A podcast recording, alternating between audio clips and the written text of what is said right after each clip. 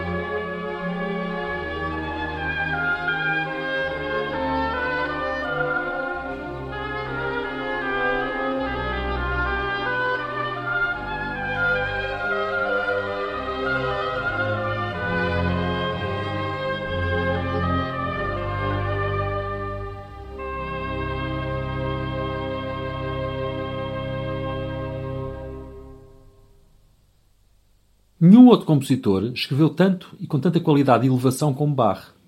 Não existe uma peça fraca, mal escrita, indiferente. E a grande maioria é de uma qualidade que raramente outros grandes atingiram. Não por acaso, Villa-Lobos dizia que Bach era o folclore universal, no sentido de esta ser uma música que pertencia a todos, à qual todos podiam e deviam ir beber, algo intrínseco à nossa humanidade.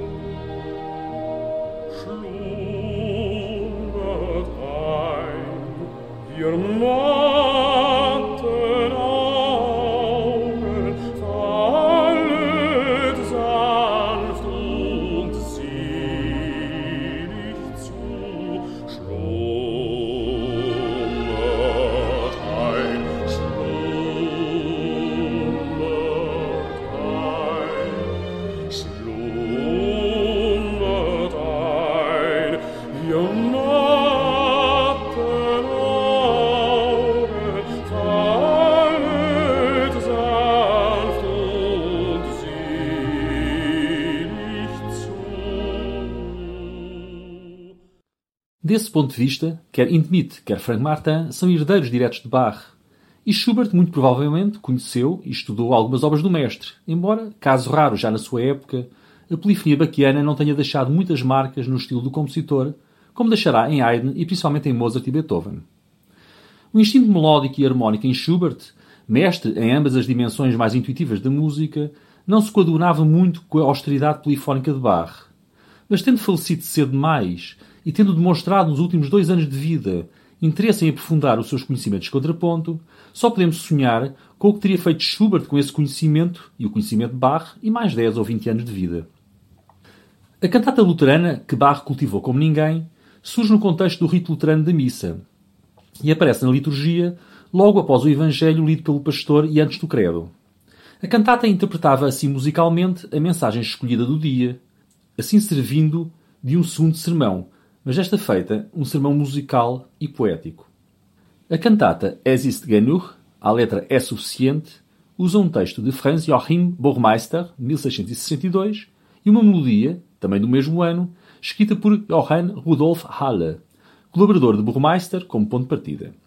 Esta conhecida melodia, conhecida até por conter um intervalo raro, a quarta aumentada, na primeira frase, intervalo tenso que ilustra bem o sofrimento escrito no texto, é suficiente. Agora, Senhor, levai a minha vida. Foi usada, bem como a harmonização que dela fez Bach num coral, por Alban Berg no seu concerto para violino, concerto dedicado à memória de um anjo, pois escrito após a morte de Manon Gropius, a filha de Alma Mahler, com Walter Gropius, que tinha na altura somente 18 anos. O sofrimento dessa perda é descrito através do uso do coral de Bach, que aparece numa outra cantata, a BWV 60. E o sucesso do concerto de Berg chamou a atenção para estas duas maravilhosas cantatas, sendo a BWV 82, a que será ouvida neste concerto, uma das mais inspiradas e coesas de todas quantas Bach escreveu.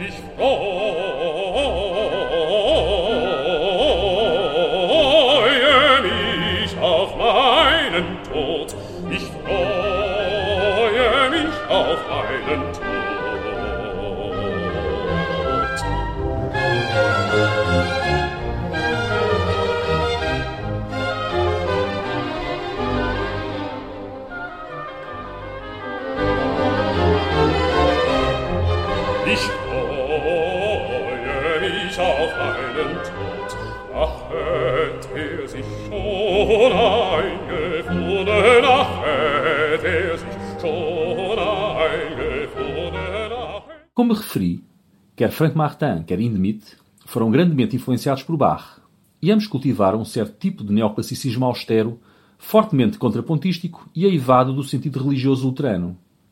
Frank Martin, compositor menos célebre do que Hindemith, foi, no entanto, um dos mais importantes compositores suíços e foi quase exato contemporâneo de Hindemith, sendo que viveu um bom bocado mais do que ele, tendo falecido em 1974. Filho de um pastor calvinista, a sua obra é relativamente abundante, embora não tanto como a do seu copioso colega Hindemith, e é dominada pela seriedade e por ideais cristãos, embora não faltem aqui e ali momentos mais descontraídos, nomeadamente na música puramente instrumental.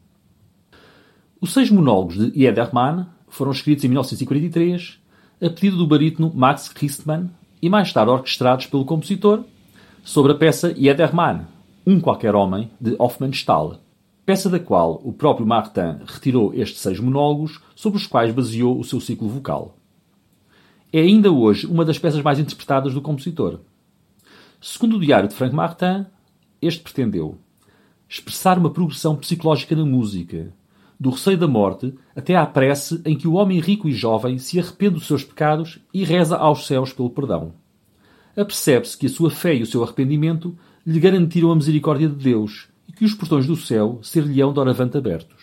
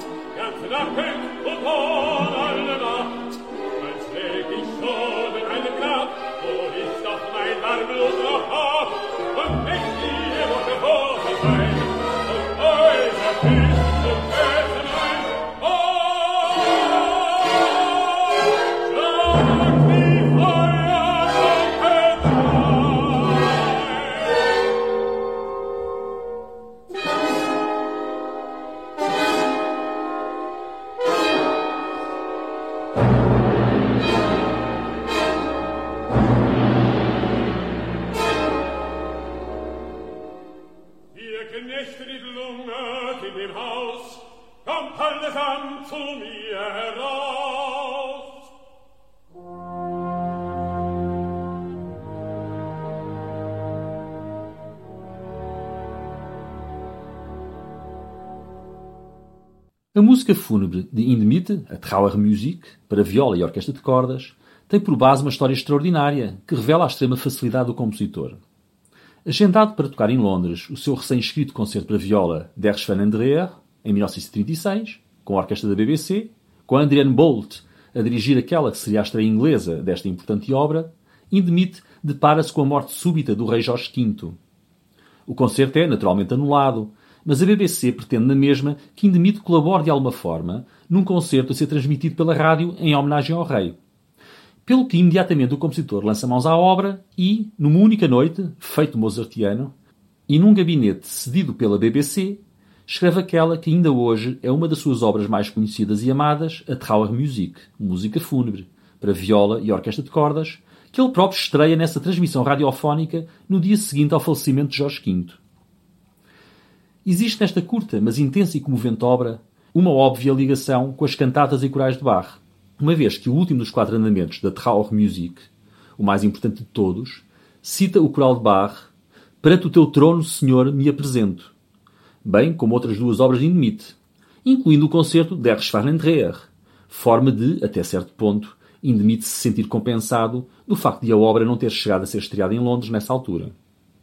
Mal sabia o compositor que o coral que escolheu para o final da Trauermusik era muito conhecido em Inglaterra, embora sob outro nome e adaptado a outra letra, pelo que imediatamente os ouvintes o reconheceram e até pensaram ter sido propósito tal escolha.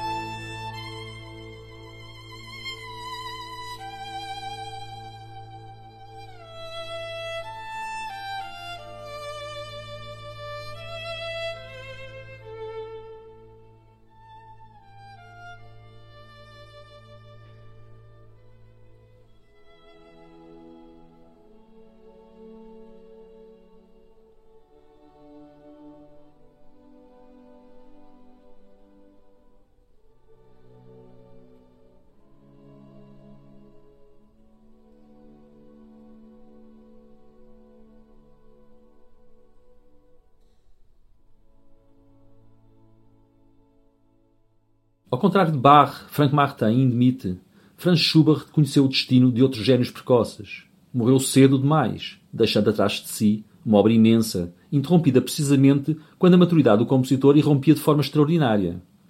Imaginemos o que podia ter surgido da pena de Mozart e de Schubert tivessem ambos vivido mais 10 ou 20 anos.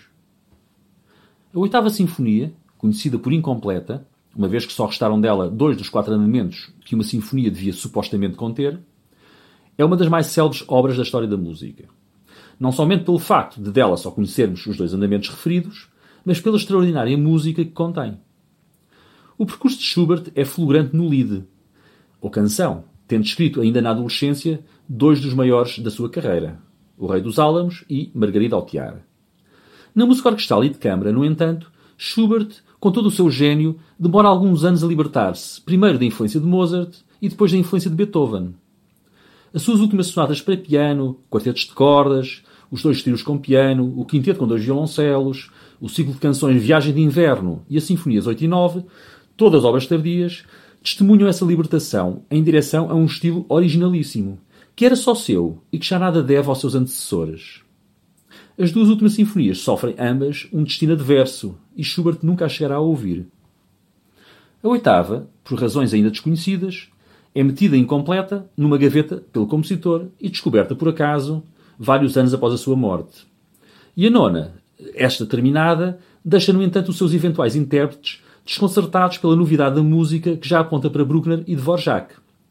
Mendelssohn, por exemplo, tentará fazê-la tocar uh, e a orquestra ri-se uh, e Mendelssohn desiste simplesmente de, de, de, a fazer. Somente dez anos também após a morte de Schubert, essa nona sinfonia dita à grande, por existir uma anterior também Dó maior, será reconhecida como uma das grandes obras sinfónicas do seu tempo. Já quanto à oitava, Schubert viveu ainda seis anos após a ter deixado a aguardar melhores tempos numa gaveta, pelo que não terá sido por falta de tempo que não a terminou. As especulações abundam, mas sabemos que a intenção não era deixar a obra somente com dois andamentos, algo impensável na época, mesmo para um compositor tão original como Schubert. Restam-nos esboços de um terceiro andamento, pelo menos, numa versão somente para piano, e é provável que outros esboços destinados a esta obra tenham sido incorporados noutras obras. O que sabemos, porém, é que a oitava sinfonia, com os seus dois andamentos, não somente pode ser considerada a primeira sinfonia puramente romântica em termos de gesto, sentimento e técnica, como a profundidade e ambiente introvertido da obra se contentam com os dois andamentos que nos chegaram.